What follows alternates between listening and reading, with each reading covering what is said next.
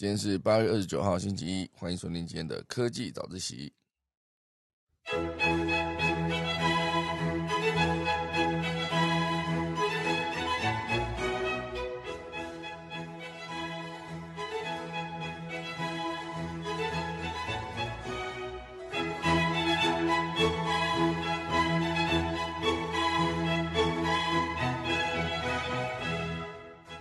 好的，今天科技早起要跟大家分享几则消息。第一大段呢，会跟大家聊到就是 Seven Eleven，Seven Eleven 它现在即将推出了一个无人机的外送哦，我觉得之前阿玛总有做过的事情哦，现阶段 Seven 开始有机会用无人机和机器人帮你送中餐喽。好，这是携手那个 Foodomo 联手推出的无人外送，带来跟大家分享。第二大段呢，会跟大家聊到就是呃。关于 Food Panda，Food Panda 现阶段有一个在台湾已经十年了的一个统计，期间呢累积了许多让大家非常意外、不为人知的一个冷知识。好，等一下来跟大家聊聊。第三大段呢会是一个曾经的手机霸主黑莓机，它的电影呢即将开拍哦。这个算是一个从政商名流人手一机的一个顶尖的手机，为什么到最后变成一个时代的眼泪呢？我觉得这个电影开拍其实呃非常多人是非常关注的一件事。我就是看到这个手机如何就是从一代霸主到最后变成苹果、三星甩到后面。好，等下我们钟声过后开始今天的科技早自习喽。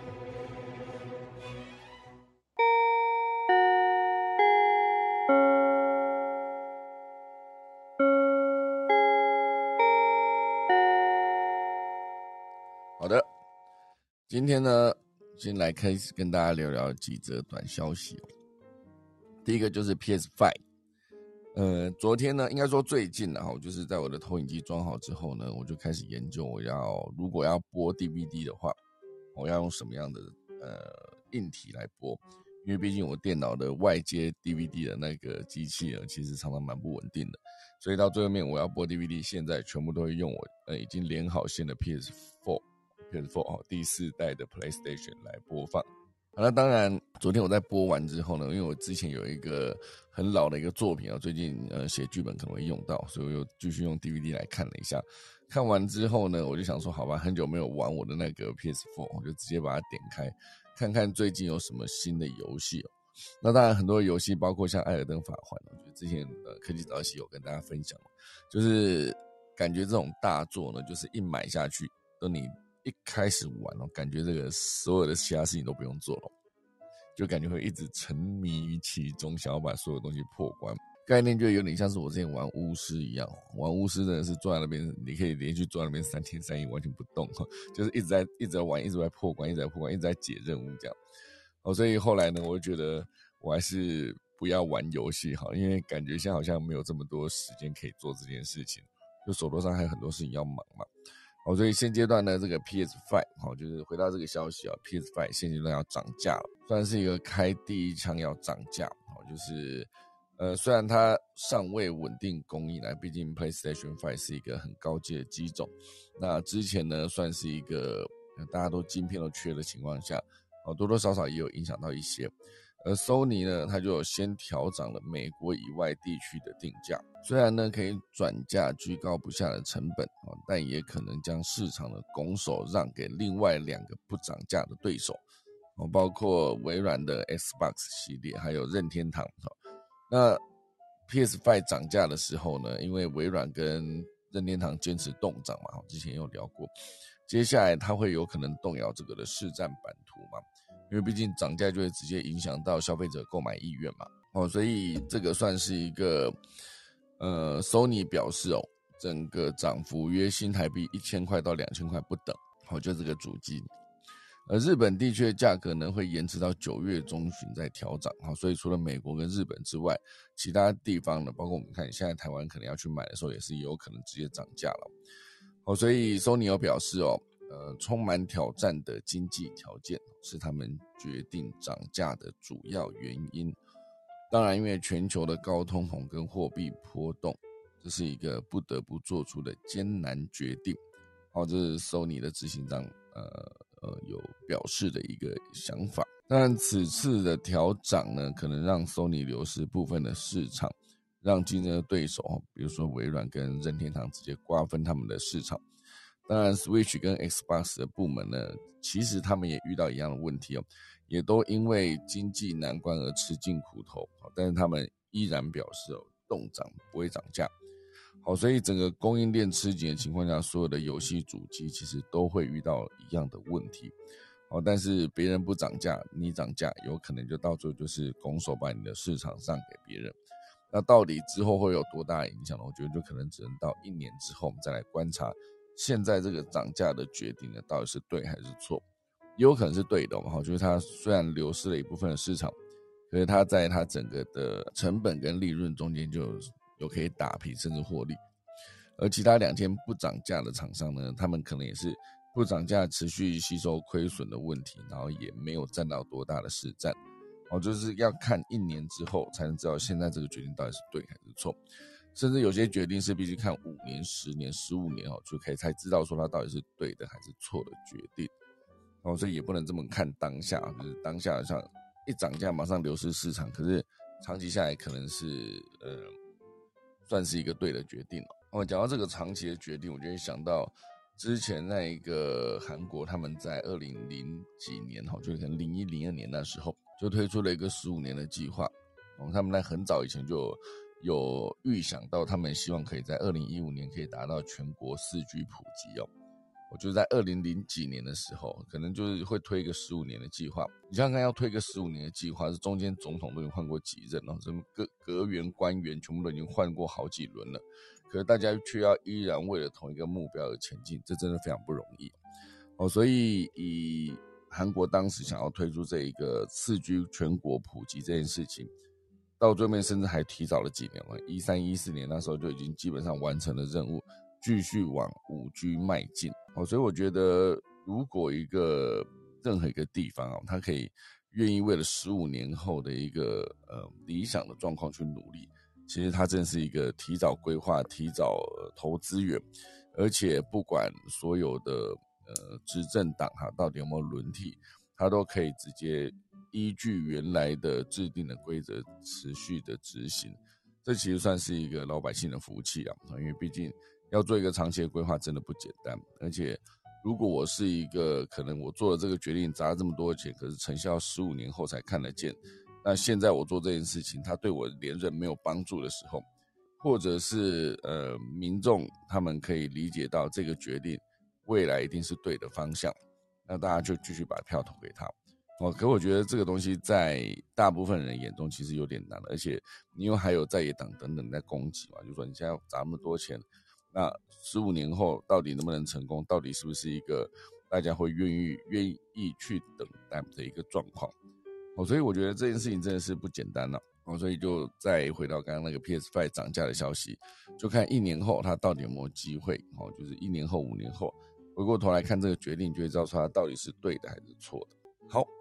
这是第一个。第二个呢，会跟大家聊到就是密码管理公司叫做 LastPass。哦，这间公司。呃，主要就是负责所有呃用户的密码管理。前阵子呢，遭到骇客入侵了。虽然公司表示用户资料目前无风险哈，不过也引起了蛮大的呃，就如果你有在那边存你的密码的话，你会非常的惊慌。这个 LastPass 呢，这间公司其实严格说起来，就是因为现阶段有很多的人呢，就是有太多密码哦，应该任何一个在网络上面的使用者。你就去思考说，哎，我的密码这么多，我到底该怎么整理？我确定大家都怎么整理啊？就是有没有可能有一个记事本，然后直接去放这个所有的密码，就分门别类，来自 Google 系列的，来自那个 Facebook 系列。因为有些时候还有，比如说我要再重新登录我的 Apple ID，它需要验证，而且有些密码它的规则很复杂，哦，需要希望你有大小写加数字，哦，这已经算是简单的了。大小写加数字加符号，类似这样子，而且还规定说大小写可能各要几个字哦，不能只有一个字哦。所以很多人有原本有一套自己的密码的规则，然后把这个密码规则放在各个软体上面，然后放放在各个服务上面哦。虽然这个感觉有点危险，会容易被猜到啊。有些人是在不同的平台，比如说在 Google 后面就加在密码上面加上 Google。在 Facebook 上面就加上 Facebook 等等。哦，有些人是用那个一连串的数字啊，甚至还有人就是用一个，我觉得目前为止听到蛮聪明的一个方法，就是用中文输入打一段字。好，比如说的 “b” 在数字一嘛，h 在英文 Q，然后 “m” 在英文 a A，“f” 在英文的 Z，然后的已经又跑到数字二了哈。就比如说你打天天开心，哈，它就会是一个 W U 零 W U 零哈，然后呃呃英文 D 数字九，然后在 V，然后 U P 好就这样，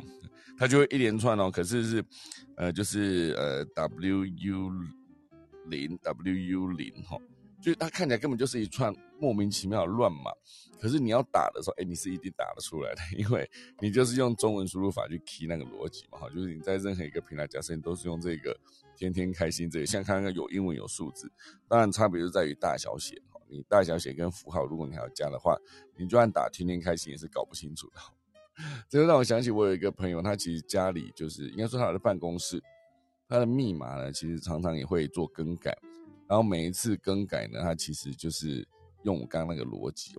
哦，就比如说，呃，它是一段字，哈，就是嗯，the best company，好，类似这样讲，它叫 the best company 二零二二这样。那这样今年就应该说每一个人来呃用他的网络的时候，比如说有人来开会要用网络，他会直接跟他讲说 I'm the best company，这样大家就可以直接 key 这个字，然后。你每次在 key 密码的时候呢，你也可以一直不断的提醒自己哈。所以有些时候是一段谚语，有些时候是那个一段鼓励自己的话。我其实每一个月换一次的时候呢，也不太这么容易的会被人家呃抓到哈，抓到这个逻辑哈，就每一次都不一样嘛，而且不一样的程度差蛮多的。哦，所以有些人他的密码其实就是，比如说他是 Google 用 Google 这个账号，他就用自己的账号，然后就是现在是二零二二年，他就打二零二二。二零一六，他就打二零一六，类似这样，他的密码就会变成一个，如果你有抓到一个逻辑，你就可以去破解他的其他所有密码。好，所以像这件事情呢，我不知道密码大家在使用上面到底是什么样的逻辑。我自己也必须要有一套，就是 我刚刚讲有一些，其实之前都有实践过哈，可是啊实做过了，就是包括打英文年啊，打数字的年，然后还有不同社群平台的呃社群的名字。我就可以成为密码的一部分。哦当然要破解这个密码。我我觉得啦，现在所有的密码应该都是一个防君子不防小人了。哦，所谓的小人就是现在的超级电脑运算太快了，所有的密码你在量子电脑运算之前只是一个零点零零零几秒的事情呢就破解。而且这个一般的用户，你去破解一般的用户，一般人当然想法就是你破解我破解我的密码没有用，因为我也没什么钱，我也没什么机密，我毕竟不是一个什么。像是什么中情局密码被破，那就比较麻烦，所有的资料都会外泄嘛。我之前就有很多电影都在演就是破解密码这件事情，然后破解完之后，假设他就害进了什么，每个电影都在演害进美国国防部啊，类似这样，然后就可以有恐怖分子就可以做一些什么什么的，就是把比如说核弹瞄准谁啊，类似这样嘛，来当做威胁这样。哦，所以讲到密码会有非常多可以聊的东西啊。啊，不过现阶段这个 LastPass 啊，这个这间公司，它的密码呢，就是一个被应该说它的公司被骇客入侵，哦，所以当然他们自己会出来灭火，说所有的用户，目前为止呢，不需要做出任何额外的举动哦，你也不用改密码啊，因为骇客取得原始码，并不代表可以马上突破公司的治安防御，好像微软就曾经表示，让人家能够取得原始码。不应该是一个治安风险哦，所以没有立即泄露密码的危机哦。尽管 LastPass 表示哦，已经进一步已经遏制情况进一步恶化，但并未发生用户资料盗窃的事情哦。可是这已经不是第一次呃，LastPass 遇到治安危险了，所以对于这些密码管理公司呢，将有不小的负面影响。我就先不管他到底这一次的处理状况好不好，大家听到他被骇客入侵，通常都会比较害怕。哈，好，这是 LastPass 的一个消息。还有一个，我觉得之前哦非常红，这些名字全部都一直听过的这一些公司呢，彼此现在遇到了专利侵权等等的问题哦。哦，就是我刚刚讲那个之前非常红的这些字哦，就是莫德纳、辉瑞，好 B N T，好类似这样，这些公司呢，之前在疫情很严重的时候，呃，全球都抢着要先把疫苗做出来。那当然，这个莫德纳跟那个呃辉瑞跟 B N T 等等，就是还有呃 A Z 吧，哦，之前就是这几个比较大的疫苗品牌在全世界竞争。那当然，现阶段哈，就是感觉疫情好像稍微没有这么严重了。那有一些依然会传染，哈，可是呃确诊之后呢，并不会是重症直接死亡，就是相对的状况比较缓解了一些。所以啊，现在美国的药厂莫德纳近日呢就宣布要控告辉瑞，哈，跟 B N T 侵害它的专利，啊，主要就是盗用莫德纳在新冠期间呢开发的信使核糖核酸。也就是 mRNA 的技术，以及与呃中东呼吸症候群 MERS，然后还有冠状病毒有关的肌蛋白编码，哦，就是一个兔啊刺突蛋白的编码，好，所以莫德纳就表示哦，辉瑞跟 BNT 的新冠疫苗，就是在。应该说侵犯了莫德纳在二零一零年跟二零一六年申请的一个 mRNA 的基础技术的专利。目前呢，莫德纳已经向美国马萨诸塞州联邦地院哈去跟德国杜塞道夫地方法院提起了诉讼，但这个求偿金额呢未定。哦，所以这个信使核糖核酸技术的开发呢？就是促使疫苗公呃疫苗开发商能以前所未见的速度去开发新冠疫苗，哦，所以很多人在好奇说，之前的很多疫苗，哦，就是要从研发然后开始，等它到呃确定可以上线，中间可能会需要经过两三年甚至十年等等哦，更长的时间才能把整个的疫苗啊确认它安全无虞之后，才能推广到全世界人去施打。不过这一次因为疫情太严重，而且它还直接导致各国的封城，然后经济就大幅的下滑，哦，所以就导致很多的疫苗，呃，开发商呢就要用更短的时间，包括美国的 CDC 哈，或是美国的监管部门，他们都必须开发一个特许，让所有的疫苗可以快速的上线给大家施打，而没有仔细思考说它的副作用到底会多严重。哦，所以现在呢，不确定大家打的疫苗都是哪些哦。之前打的是 B N T B N T，然后到第三季补充的时候还是 B N T 哦。我打了三剂 B N T，然后整个的呃副作用其实在当下了哈，没有这么明显。可是我讲是我自己的个人经验，可是之前打我我朋友周遭朋友打 A Z 的时候，其实呃影响都蛮大的。就是有些人是头昏的，有些人是感觉宿醉，有些人觉得说宿醉宿醉再加上被车撞就是又很痛那样。哦，所以之前打 A Z 的状况呢，确实我的三个朋友哦，就只举三个，不见得比别人多。那三个朋友状况其实都蛮惨的。那我自己打 B N T 是还好，哦，所以不确定这一些当下应该说打下去当下的症状，哦，就是副作用跟三年后啊的副作用。到底会不会有一个很大的影响？我之前很多的疫苗真的要呃人体试验很久之后才能打到全世界各地的所有人嘛。现在就是因为疫情之前啊，因为疫情太紧张，所以就直接开放哦，就是以最速件让大家通过，马上有疫苗可以打。可是确实很多人疫苗打下去之后呢，就病毒一变种也继续确诊哦，这也是时有所闻。啊，不过现在感觉没有这么呃情况没有这么险峻的时刻，哎，莫德纳他就提告辉瑞跟 B N T 了。那整个的提告后续到底会有什么样的发展呢？之后如果有报道出来，再持持续为各位追踪哈。啊，这是一个呃莫德纳跟辉瑞一个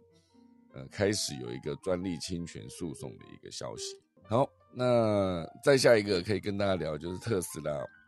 特斯拉。哦，按照目前为止呢，特斯拉的整个现金自由现金流量啊，大家去判断这个自由现金流量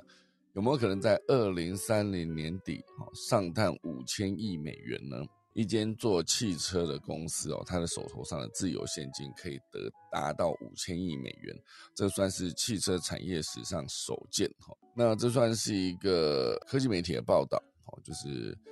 有华尔街的分析师表示哦，特斯拉目前为止的目呃，应该说将特斯拉的目标价设定在一五八零美元为华尔街华尔街的最高价，投资平等呢是买进。哦，他评估特斯拉市值为一点六兆美元，领先几乎所有美国企业，哦，仅仅落后苹果跟微软两间公司哦。而且未来三年内，微软跟苹果每年创造的自由现金流量有望达到一千亿美元跟一千一百五十美元哦。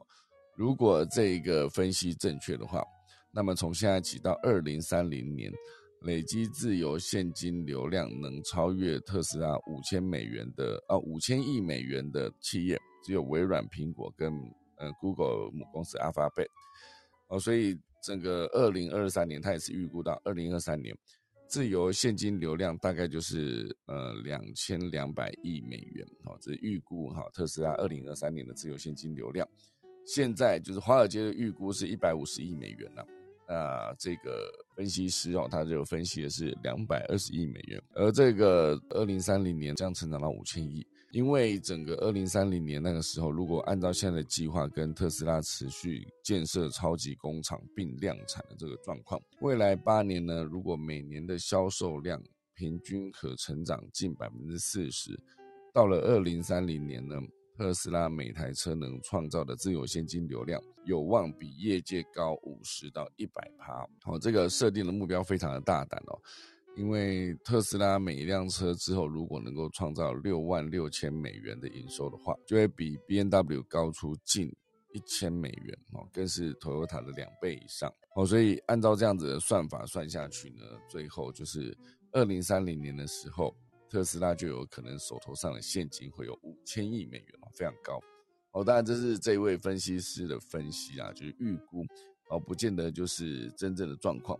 不过，如果说真的到最后面是中了的话，你可能说哦，这个分析师其实是神准。那如果没中的话，到二零三零年的时候，大家也许也不太会记得说，就是八年前啊，二零三零年的八年前，大概就是二零二二年的现在，然后有一位分析师分析的这么不准哦。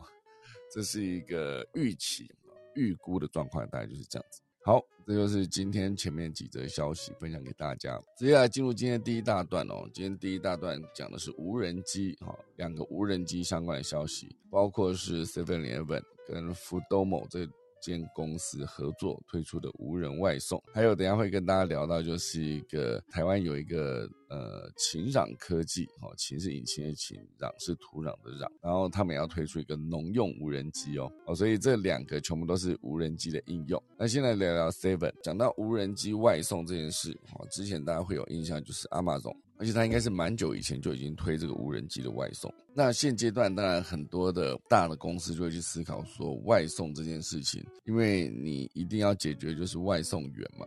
如果你外送员够多，你的外送才可以这个模式才 run 得起来。不然你让真正使用服务的消费者等太久的话，其实大家也会觉得这个使用体验不好，最后就离开你的服务了。所以现阶段呢，统一集团就整合了旗下四大品牌。准备要在今年的 Q4，就是第四季去展开测试这个无人机送餐。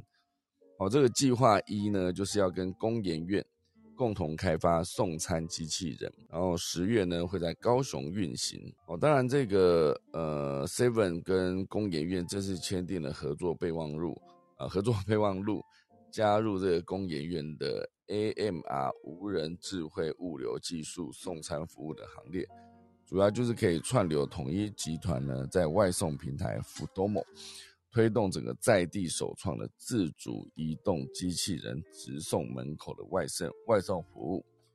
预计呢十月正式在高雄商办大楼开始运行哦。好，十月，好，所以他在 Q 三可能就是九月开始准备啊前置，然后十月就会正式开始，所以其实已经没多久了哈，就是大概只剩一个多月。因为现在其实已经即将要九月了嘛，哦，礼拜三就九月一号，哎，现在还是第三季，哎，对啊，就第三季嘛，因为第四季 Q4 十月的时候，对对对，没错，十月 Q4 的时候呢，他们就会正式开始这项服务。好，所以这个 AMR 无人智慧物流系统呢，它是一个首创可以在室内、室外都做配送，并且自动呼叫且搭乘电梯的无人送餐物流车。哦，他可以自己去搭电梯。好帅哈！这个机器人就是直接，你看管理员看到，呃，每个人进来的时候，他说：“哎，麻烦量下体温，戴一下口罩。”然后如果你要去找谁，他帮你换证，然后你就可以直接坐电梯，然后就逼一下，就可以到那个某栋楼去开会。然后这个直接在南港软体园区那个，我之前我去雅虎开会就是经过这个状况，你得去几楼换证，换完证之后你才能坐电梯嘛，而且那个证感觉就是可以让你到你想到那个楼层之外，好像都不行哈。哦，所以之后如果这一切全部改成那个机器人，有一个机器人走进来，然后管理员就说：“哎，不好意思，哎，你应该是不用量体温跟量那个，你应该也不用戴口罩，也不用去消毒手，哈，哎，可能要消毒一下手。”送餐机器人走进来就开始消毒你的手，这样手放在那边，然后 他可能在那个那个温度计前面逼一声，然后发现没有温度，或者温度就是常温二十度这样。我是一个机器人嘛，然后接下来管理员就可能跟他说：“哎，不好意思，如果你要去九楼，你要换证。”机器人是有什么证？机器人的身份证嘛，就把那机器人身份证就拿给这个管理员，管理员就给他一个那个 B 卡，就可以 B 的那个门卡，他就走进去电梯这样，他还必须把他，他还还得拿那个 B 卡去逼那个 电梯对的位置，感应区感应到对的位置之后呢，还要再去按说他要到，比如说他要到九楼就去按九这样，然后到九楼的时候还要去柜台，柜台说哎可能要请稍等一下。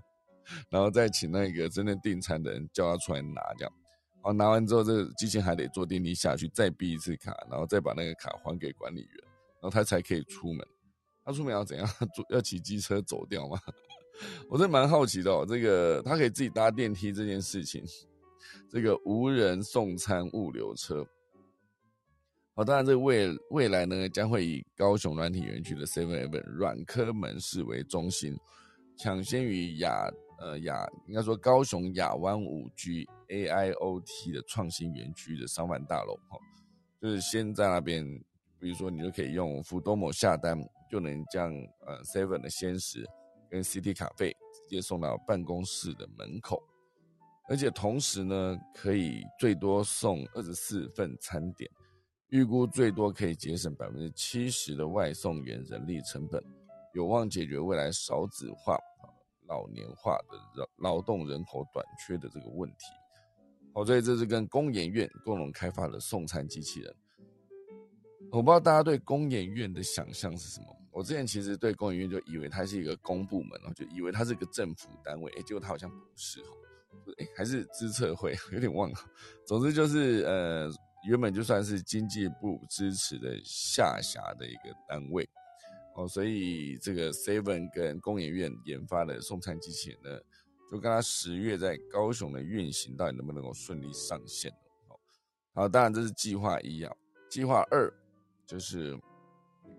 统一集团旗下呢也整合了 Seven 跟福多某康士美跟黑猫宅急便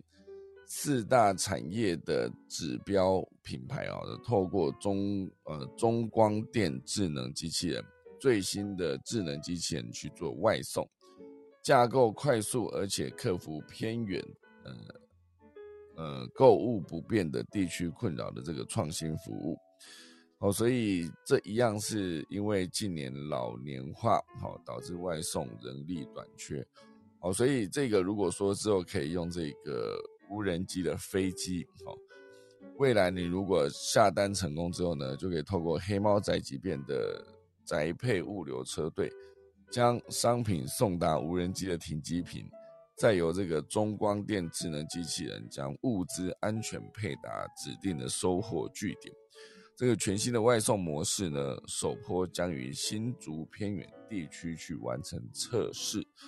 未来规划就以服务偏远地区以及露营区域开始哦，蛮酷的哦。现在露营真的是越露越爽哦，不知道大家有没有露营的感觉，就是一到。现场的，就是帐篷也帮你搭好了，然后你也不用煮东西，他已经帮你煮好，这种很很爽的那种露营啊，什么事都不用做的感觉。因为以前一到就是先搭帐篷，搭完帐篷你要去捡柴火，然后去生火，或者是你带的那个卡式炉，可以直接用瓦斯生也 OK，你就直接用那个煮。那现在很多人的露营，其实逻辑上来说都是一个很爽的一个状态，它爽到就是可以直接带投影机去看，然后看了以后呢，还可以打电动、看电影等等。哦，所以甚至还可以直接做到。现在如果有外送的时候，大家不觉得很爽吗？这外送的感觉就是在外，就是露营的时候，你想要吃点什么东西，你可以直接是无人机，直接 直升机这样，应该说无人的直升机啊，直接下降到你的邻居，然后把你要吃的东西送到你手上，那感觉真是非常的爽哈，不觉得吗？哈，好，所以总之这就是一个 Seven 跟无人机合作，要解决这个外送物流的问题，好，那做出了一个努力。好，那当然，第二个呢，就是农民的农用机器无人机哈，这个当然就是一个现在哈，就是有这一间呃秦壤科技，他们推了一个无人的农用无人机，哦，就是它整个切入市场的过程非常辛苦，因为从农民呢就一定要推广给农民嘛，啊，毕竟是个农用机器人，农民一开始不想用，而且他也不会用啊，甚至直接开始用之后发现他们不能用。所以这个非常辛苦的做推广的时候呢，呃，这个秦壤科技啊，最终这个创办人他就讲到说，最早啊，这个创办人叫做陈恒登哈，恒亮的一盏灯哈，这个姓陈的东陈陈恒登哈，他是一个创办人，他当初就说哈，呃，他看到一排老人坐在干妈店前面哈，以为他们无聊到在数来往的车子。哦，最后才发现，他们其实期待下车的会是自己的孩子回家来探望他们。哈，这讲的就是一个农村老龄化就是很多年轻人都直接离开农村，到大城市去发展，因为感觉赚比较多钱嘛。这在呃各地都市化的过程中都有遇到。好，所以呃根据农委会的统计哦，二零二一年全台总计大概五十四点二万名的农业就业人口。五十四万哦，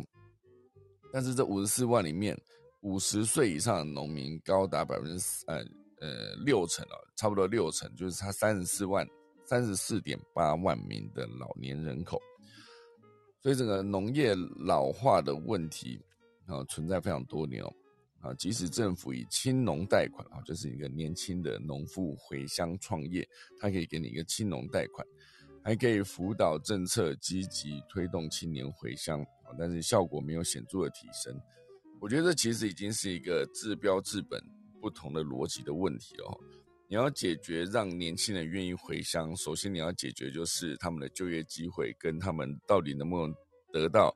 一样在大城市有高收入的这个水平哦。很多当然还是有很多的科技农夫创业非常厉害。像之前有听过竹科的工程师回家养鱼啊，就透过他写的系统程式，直接智慧养鱼，而且可以增加更多的产量，然后还减少更多管理的成本，这还是做到的哦。不过现阶段这一个晴朗科技，他们要解决就是要改变农民的想法，让他们去使用这个无人机。那主要使用无人机的逻辑就是喷药，因为以往喷农药这件事情呢是。农村的常态，哈，全部都是用人力去喷，不但效率不佳，而且你还伤身体啊，因为你喷药过程中风向改变，直接就吃到农药，很危险了。哦，所以随机挑三百啊，应该说现阶段农村就是随便挑三个农民，加起来绝对超过两百岁。哦，所以再过五年呢，他们也没办法再背着厚重的机具喷洒农药。哦，所以这就是这个很让呃，应该是秦壤科技想要解决的问题。用无人机来喷农药，啊，不过操作无人机的这个学习成本呢，对年长农民来说太高了，而且接受意愿也很低啊。因为你不要说用无人机操作了哈，甚至很多的农民他们连使用智慧型手机上面都需要有一段时间的习惯，哦，去去用这个手机，好，所以现阶段呢，就是呃，大疆啊，中国的。厂牌大疆有一个农喷无人机，就是喷洒农药用哈。尽管这个售价不低，而且售后服务也相对比较困难，而且飞机故障还得送回中国修理。但这个陈恒登呢，他就表示一定要改变农业这种呃惯性那么强的产业，就是虽然它很困难，不过他还是想做。哦，所以为了切入市场，这奇朗科技就先以先与大型农器瓜瓜园合作。瓜瓜园好像就是种地瓜的嘛，它算是一个智慧的，用智慧的方法来种地瓜，然后生产地瓜成本跟品质都非常的优良。所以这做好媒合平台跟售后服务跟培训班做合规训练，因为毕竟你要让他们操作无人机，这无人机还是得登记啊。所以这个秦朗科技就成立法人，让用户得以登记在秦朗科技的协会底下。哦，所以他为了要解决让农夫可以使用无人机去喷洒农药，他甚至连协会都成立起来，主要做的事情就是之后可以自动算出这个喷洒路线跟药剂的比例，只要农民会用手机就可以使用。哦，所以它整个 A P P 做出来之后呢，可以上面有写哦，呃，包括喷头的规格啦、喷洒的时间啊、飞行的面积，然后飞行的间隔，然后飞行的速度，然后每公顷的用药量等等，做的非常详细哦。然后才把这个 A P P 做好，然后就认真的去做推广啊，还必须透过很多，比如说透过呃一些愿意用，比如说呃自然农法去耕种的这些民农民们，我觉得有些当然是不喷农药，不过不喷农药，他们在其他的监控跟那个还是需要用到无人机。哦，所以新西兰这一个秦朗科技就在这件事情上面做的非常完整，然后也持续想把这个推给所有的农民使用，算是非常有心了。哦，所以这个两个无人机的消息呢，今天就分享给大家。好，第二大段呢，会跟大家聊聊关于 f o o Panda。f o o Panda 在台湾已经十年了哈，十年了，所以二零一二年的时候进来台湾。哦，所以这期间呢，累积了很多让大家意外不为人知的这个冷知识。所以这冷知识主要分成十点哈，就来跟大家聊聊这十点。好，首先呢是合作最久的店家，蛮好玩的，老字号的窑烤手工披萨玛丽珍哈，它就是在二零一二年六月就跟福佩纳合作，到现在呢依然是很多消费者的头号爱店哦，所以很早，真的合作十年哈。好，接下来还有是订单最高的单价单笔是三万一。我是一位在台北市的消费者呢，在福佩达点了中式面点，订过汤包、烧麦、麻酱面、原中鸡汤，所以这算是一个最高单价的单笔，你可以点到三万一，三万一已经是很多人一个月的薪水了。那他点了一笔订单就要点完了，而且这显然感觉有一点点像是鼎泰丰吗？好，第三就是经验最丰富的外送伙伴，哈，这是一个跟福佩达合作最久的外送伙伴，有一位郭先生。二零一五年加入，哈年初还是年初，直到现在都是他的外送伙伴，哈，就是一个呃，二零一五年六七八九十十一十二号，已经合作八年了。不不菲娜进来台湾十年，他已经在里面八年了，哈，所以那个期间累积了五万笔订单了，一万一张订单赚二十块可以赚得到吗？不知道，二十块他就赚了一百万了，哈，五万单五万张订单。一张赚二十块，五万，哎，五万乘以二十是一百万吗？哎，对啊，对 不对，好，可是，一张如果不只赚二十块的话，他就可以赚更多哈然后还有第四个就是台式餐点哈，蝉联十年订单榜首哦，台式餐点就是热销前三名是锅贴、烫青菜跟酸辣汤。然后第五个就是福片达在台湾外送市场的发迹是在哪里呢？是在内湖东湖那边哈，所以目前外送范围大概已经拓展到全球啊全台湾二十一个县市哈，包含离岛的金门、澎湖哦，而且其实还有更独家提供呃全台本岛二十四小时即时外送服务哈，不管什么时候想吃就可以叫得到。然后还有一个是最爱用福片达叫外送的消费者哈。他从二零一九年的八月到现在已经订了五千单了哈，平均每个月要点一百五十次啊！哦，这有没有可能是某个公司的服委会帮大家一起订哈？一天三餐啊，下午茶到宵夜都叫福佩达送，这种感觉，每个月点一百五十次，一一个月才三十，一定要叫五次，一天叫五次，大家想想看，好，然后呃，第七点就是福佩达以前的品牌色并不是粉红色哦。一开始它的颜色好像是橘色哦，一开始是橘色的，哎，有点难想起一开始福片打的橘色的 logo。那现在大家比较红、比较熟悉的就是橘色嘛，哈，就是你看到满街都是橘色、橘色、白色配色的福片打，加上呃黑色、绿色配色的呃五倍一，好，这两个在街上面 PK 哈，每一辆车都骑得超快哈，因为毕竟他们外送有一些时间压力嘛，那第八点呢，就是 Panda Mart，他们有一个熊猫超市，金额最小的订单只买了一瓶十元的红茶。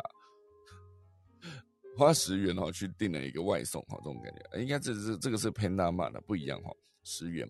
然后第九个就是最多人抢着使用的优惠码，哦，这个优惠码目前为止呢，他们最多人抢的是见红就修，哦，这个红是呃宏宏大的宏嘛，一个宝盖头一横一撇在一个丝哈，就是宏见红就修，是最多人抢着使用的优惠码。然后第十点呢，就是这个 Fu Panda，他们在二零二零年有一个品牌大使叫做胖胖达，他就是有一个圆滚身体、动感尾巴、Q 萌的这个胖胖达，他是一个呃公仔品牌大使哈，身高只有五十公分，是一位活泼可爱的男生，有一个美食小雷达，主要就是一个他们现阶段。创立应该说近台湾十年累积到的一些冷知识数据，好蛮有趣的哈，就提供给大家。当然提到了 f o o Panda 这边还可以快速跟大家聊一聊，就是另外一个也是统计的哈，就是 NVIDIA 关于 NVIDIA 的五个冷知识哈，因为刚才讲的是 f o o Panda 的五个冷知识嘛，现在是 NVIDIA 哈，大家不知道 NVIDIA 这间公司就是在今年应该说今年三月。哦就是他的创办人兼执行长黄仁勋做了一场假演讲，就是他把整个人哈，就是现场不管是他他这个人本人身上穿的衣服，还有他的背景，全部都是 AI 哦做出来的。那他做这场演讲的时候都没有公布，到了几个月之后才说，哎，原来当初那场演讲的是黄仁勋，不是本人。我就是直接在现场是没有人哦，就是一个合成出来的影像。那这只是要展现那个 NVIDIA 它的实力哈，就是可以做出非常仿真的一个画面，也提醒大家在网络上面你要 辨识所有的资讯来源是对的还是错的。那你要做到这么仿真仿的这么真，你不要说是讲他很多人是光那一个呃有一些手机软体可以直接把你的脸换脸这个软体套上去，很多人就很容易被骗了哈。更何况是这个 NVIDIA 当初做了一个这么像这么拟真，而且感觉好像。他不用假的也没关系，好的一个状态，你就不会去思考到说，哦，原来自己有可能被骗，哈，好，所以先跟大家聊，就是五个跟 NVIDIA 有关的有趣冷知识。这个是这个名称起源到一九九零年，哈，NVIDIA，它其实名称中的 NV 代表是下一个版本，哈，就是 Next Vision 嘛，好，这其实这个后面的 NVIDIA，好，就是指的是拉丁语中的嫉妒，哈。所以他就是把这个 N V 加上 Nvidia 的后面啊，就是 I D I A 好，所以因为 N V 已经有个 V 嘛，好，所以就是把 V I D I A 好这个加进去，所以就是 Nvidia 就成立了，就变成这个公司的品牌名字哦，竟然是一个嫉妒的感觉好。然后 Nvidia 呢也是创造了世界上第一个 G P U，G P U 就是现在大家主电脑会使用到的显示卡嘛。啊，显示卡就是又称图形处理器，哦，所以这个 GPU 就是第一个世界上第一个，就是在一九九九年，NVIDIA 发布的一个叫做 GeForce，就是 GPU 这个词第一次公开出现，一九九九年，所以到现在已经二十三年了哈。然后显示卡这个呃 GeForce 啊是由用户命名的，一九九九年它呃发布了这个 GeForce 系列，就是这个显示卡嘛。好，所以发出去之后呢，其实他们并没有一个完整的名字，好，所以就办了一场比赛，让用户提出名字来参赛，啊，就有点像决定这个划时代产品名称，就用这个方式，在确定使用 GeForce 作为这个官方产品品牌之前呢，他们收到了一万两千个名称，最后呢，总共有七位参赛者收到了一张显卡当做奖品，所以。帮忙想名字嘛，哈，最后选了其中一位。然后现阶段呢，下一个就是 NVIDIA 有超过三百七十个自动驾驶的合作伙伴，啊，跟三百七十家汽车大厂合作。最后就是 NVIDIA 其实也做过赛车，它的赛车形状非常的酷哈。这是呃在二零二零年的时候，它就推出了这个能够自驾的赛车。然后这间这个赛车其实算是有世界各地的大学团队，利用每一场比赛的关键数据呢，为每场新赛事开发更快更智慧的算法。哦，这就是几个就是关于 NVIDIA 几个冷知识哦。因为我今天看到这个消息的时候，我觉得有几个点蛮有趣的，所以就分享给大家。好，下一个来跟大家聊聊黑莓机哦。哦，就是不知道大家对黑莓机有没有印象哈？我每次想到黑莓机，就想到那个，就甚至它也是被蒋博士特别呃 focus 出来的哈，特别提出了一个重点，就是它的按键实在太多了。因为多不是问题啊。问题在就很多人，比如说我，我的手指头就很大个，你让我去按黑莓机，我肯定是会一直按到旁边了。假设我今天想要按一个呃 D 哈，A B C D 的 D，我按下去的时候，我一定会顺便按到了旁上面的 E，旁边的 S，下面的 C 跟另外边一边的 F，我按一个键一定会按到别的地方，它都非常痛苦哈。所以现阶段这个 NVIDIA 呢，应该不是不是 NVIDIA，这是个 BlackBerry 哈，就是黑莓机。它曾经是两千年代迅速崛起的，因为原本在两千年迅速崛起的时候，大家可能会很好奇哦，就是原本早些年要说，哎，十年后可能不会有黑莓机，大家会不相信哦，因为黑莓机最早是一九九八年推出，最先采用完整的呃 QWERTY 哦这个键盘，QWERTY 就是现在大家电脑上面那个键盘。因为它的排序就是 Q W E R T Y，然后再过去就是 U I O P 哦，这是第一排，第二排就是 A S D F 哦，这样一路过去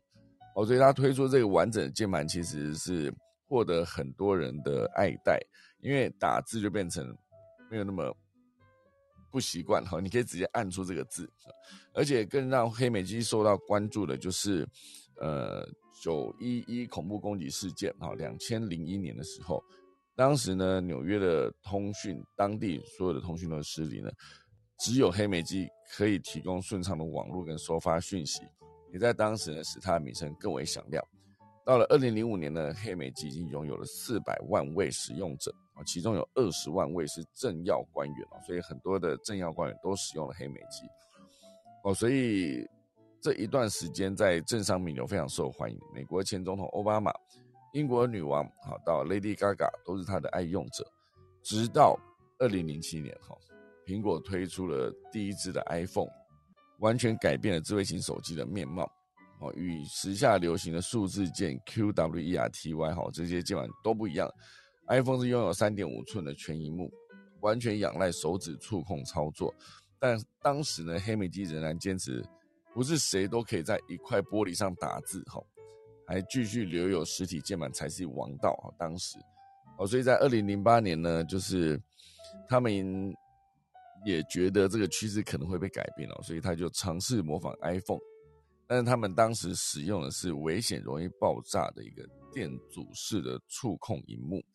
所以到了二零一一年呢，虽然那一年黑莓收入是最高的一年哦，就是持续有旧的。呃，有一个完整键盘的一个黑莓机，实体实体按键的黑莓机，同时他们也推出了非常安卓系统的一个呃触控手机。之后就是最高的一年过去之后呢，后边就遇到了很多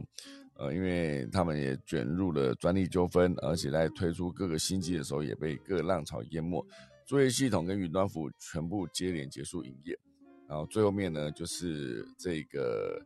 二零二零年之后。就停止生产新机，黑莓就此走入历史。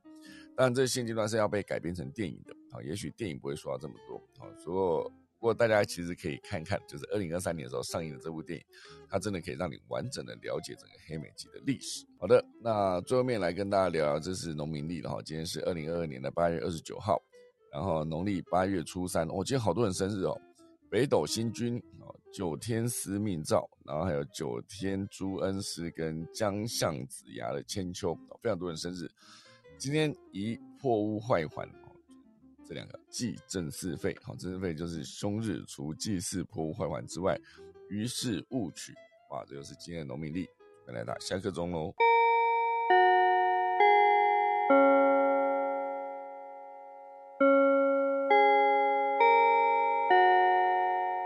的，今天就谢谢大家收听科技早自习啦。那我们来看看我们的连凯老师有什么想要跟大家分享的呢？就是八月初三了，很多人生日啊。呃，今天最重要的应该是九天司命赵王爷的这个万寿。嗯，哦，赵王爷，呃，因为他跟我们每一个人的家庭算是最接近。我们有另外一个称呼，他称为叫做万户福神。哦，好几万户，哎，好几万户的万户福福气的福福神。嗯，哦，万万户福神，然后所以他本身，呃，可以在我们的事业、工作、平安、健康这些部分都属于他的职权。嗯，哦，所以我们如果说有在工作上，呃，平安健康的这些部分的诉求，都可以在今天在呃中午十二点之前敬奉灶王爷。哦，那对，那如果拜灶王爷，其实最简单的就是，呃，我都会跟我们的年轻朋友分享哦，用个麦当劳的托盘。然后你只要摆五种水果，然后摆在我们的瓦斯炉的这个炉炉口的上方，你就摆直接摆上去，然后准备一个米杯啊，然后插香，这样子就可以把你自己的呃祈愿的一些内容哦讲清楚。那记得要祈愿之前先祝寿哦。那个今天八月初三这个日子非常的重要，所以我们讲一年二度，一年二度拜灶王爷的时机点。今天是一次八月初三，另外一次的话是在年底的农历十二月二十四号，嗯，啊，一年的两次，所以只要有事业、健康、财运、平安哦这些部分的诉求的朋友，都可以好好的把握一下今天的这个灶王灶王爷的万寿，嗯，好，这是今天的这个科技早自习的部分哦，呃，有关于农民历的地方啊，对，那刚刚一开始我一进来房间就听到我们的 PS。是不是还要涨价啊？是是是是是是。呃，最近大概这一个月来，我有在关注一下这个部分哦，就是我们的这个游戏机的产业，哦，有在有在注意，所以这一段时间有特别了解一下。我 PS 的这个系列跟八十这个系列大概都是属于比较专业的啦，应该是专业玩家。那我是从一些游戏机的这个业者他们分享这些心得给我听的，就是说 Switch 本身的话是属于家庭娱乐的这样的的概念，嗯，家庭娱乐。对，那这两那除非说如果以要走专业路线的话，才会选择 PS 跟 Xbox。那如果是我们只是玩一般的玩家，然后跟我们的家里的。成员要能够有好的互动，应该是 Switch 就足够。然后有听到一个消息，就是因为前两年也因为疫情的关系，然后 Switch 就是价格居高不下，蛮高的，而且而且缺货，对，而且缺货。然后最近就是这个一两个礼拜的了解，发现 Switch 好便宜，真的吗？当然跟。呃，两三年前比起来，动不动就上万块的这样子的，那当然是差很多。呃，Switch 的主机，呃，最近这一段时间看到有大概七千三到七千五，大概正常的标价的话是七千五百八，啊，七七千七千五百八，所以跟以前比起来已经降了非常多。那当然了，你如果说要要玩游戏的话，每个游戏卡还有它的不同的。这个价格，不过如果说是我们家庭娱乐为主的话，都是那些超级马里欧的系列，应该都还算不会太不会太高，好，所以应该是，呃，这些业者跟我们分享的是说，目前大概一般家庭啊，家家户户正常应该都会有一台 Switch，这个消息我就不晓得对还是错了啦。我对我就没有。道理就没有，对对，那所以也就是我们家的这个 Switch 大概就是这两个礼拜才正式呃晋升到有这个 Switch 的阶级。嗯，那之前是因为家里的一些孩子们呢，他们都会觉得说啊，同学都有，他们都玩的很开心，那我们家是不是可以有？你之前我都会要求，就是说你自己在学校的成绩要好啊，对不对？要不然你再玩这个下去的话，可能会玩万物丧志吧。所以若你的成绩好，我们才考虑啊。但是几几年下来，他们就是维持，也好像要往上冲，也有点难哦。那当后来我就改变，因为这两个礼拜的一些想法，我就决定把他带回来这个 Switch 之后，我反过来要求他们，就是说，如果呃你们的表现不够好的话啊，那我们大概就要一个礼拜啊，或是一个月禁玩游戏机。嗯，哎，这个效果反而。好像凸显出来了，我就发现这两个礼拜多，孩子的这个在用心上面，为了要玩游戏，所以反 所以反而很用心。这个部分我倒是还有待观察啦，不知道是不是因为接近开学的这段时间，有一些功课哦，暑假的作业还没写完的，正在赶。呃，所以到底是为了赶作业而用功起来，还是为了可以玩游戏机避免被禁玩才开始用用功起来，还不太知道哦，还有待观察。不过因为今天已经准备开学了，有很多学校的一些学生，好小学都今天返校日，明天正式开学。哦，明天呐，八三零的时候，不是对对对，一号才开学哦。明天明天正式开小学，小学明天都开学。OK OK。对。所以他们大概呃就是要也要收心了哦。不过因为接下来还有一个中秋连假，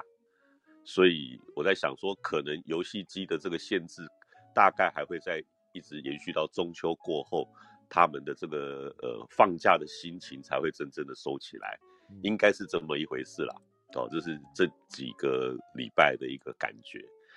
对，那刚刚最后哈，我们秀导有提到黑莓鸡，对不对？嗯。呃，这个我倒是不是针对黑莓鸡，是因为我听到这个莓，哈，黑莓鸡的这个莓，在美国他们很推的就是蓝莓这个这个水果，蓝莓应该大家也都知道，然后因为它标榜的就是花青素非常的多，哦，花青素，我记得大概在三四年前吧，好像有另外一个叫做蝶豆花，不晓得大家有没有印象？对对对。啊，蝶豆花啊，也是因为花青素的关系哦，被炒作的非常的厉害，所以呃，美国的蓝莓跟我们前两年的这个蝶豆花，都是针对花青素的这个部分，对人体的一些健康啦，让我们的这个氧化抗氧化啦，让女孩子可以更漂亮的这些东东东这些水果啊，好像它都特别受到欢迎哦，但是相对它的价格非常的高。然后我有发现，因为大概在一个多月前了吧，一两个月前，我那时候就是有发现，其实花青素最多最多的水果是桑葚啊，真的，对比蓝莓啊，比蝶豆花的成分应该还要更高的是我们的桑葚啊。那桑葚，桑葚台湾本身自己有产啊，而且它的这个价格并不会很高，所以它是算国民的。非常国民的一个宝石宝石级的水果，嗯哦，所以如果说我们的这边的女孩子有希望要看氧化啦、美白啦这些东西，你们的注意力去看到了我们的这个呃蓝莓啦，或者是蝶豆花这样的一个食品的东西的话，不如有机会转过来看台湾自己农民生产的这个桑葚，嗯啊，对，桑葚的原汁，呃，特别特别的呃特殊的地方就是它它不需要加防腐剂哦，它只要直接。冰在冷冻，放在冷冻室里面，哦，桑葚的原汁不会结冰，很特别吧？对你如果说摆到冷冻会结冰，那就是那个桑葚汁里面可能不够纯，哦，纯的桑葚汁不结冰，然后它倒出来的时候有点像那个枇杷膏的感觉，膏状的啊，所以这个部分倒是呃，这最近的一些比较有特别去专注到研究到的一个资讯，提供我们的朋友做参考，嗯，啊，希望对大家有帮助。好的，好的，好的，感谢老师，老师今天讲的非常全面呐，非常多角度都讲到了，感谢感谢。是好的，那从一开始刚刚老师先讲那个，如果你要拜灶王爷的话怎么拜？感觉今天可以真的去认真去思考一下这个问题，好不好？大家如果兴趣的话，好啦，今天就谢谢大家收听啦。好，时间来到八点九分了，那就我们先准备打下课钟了。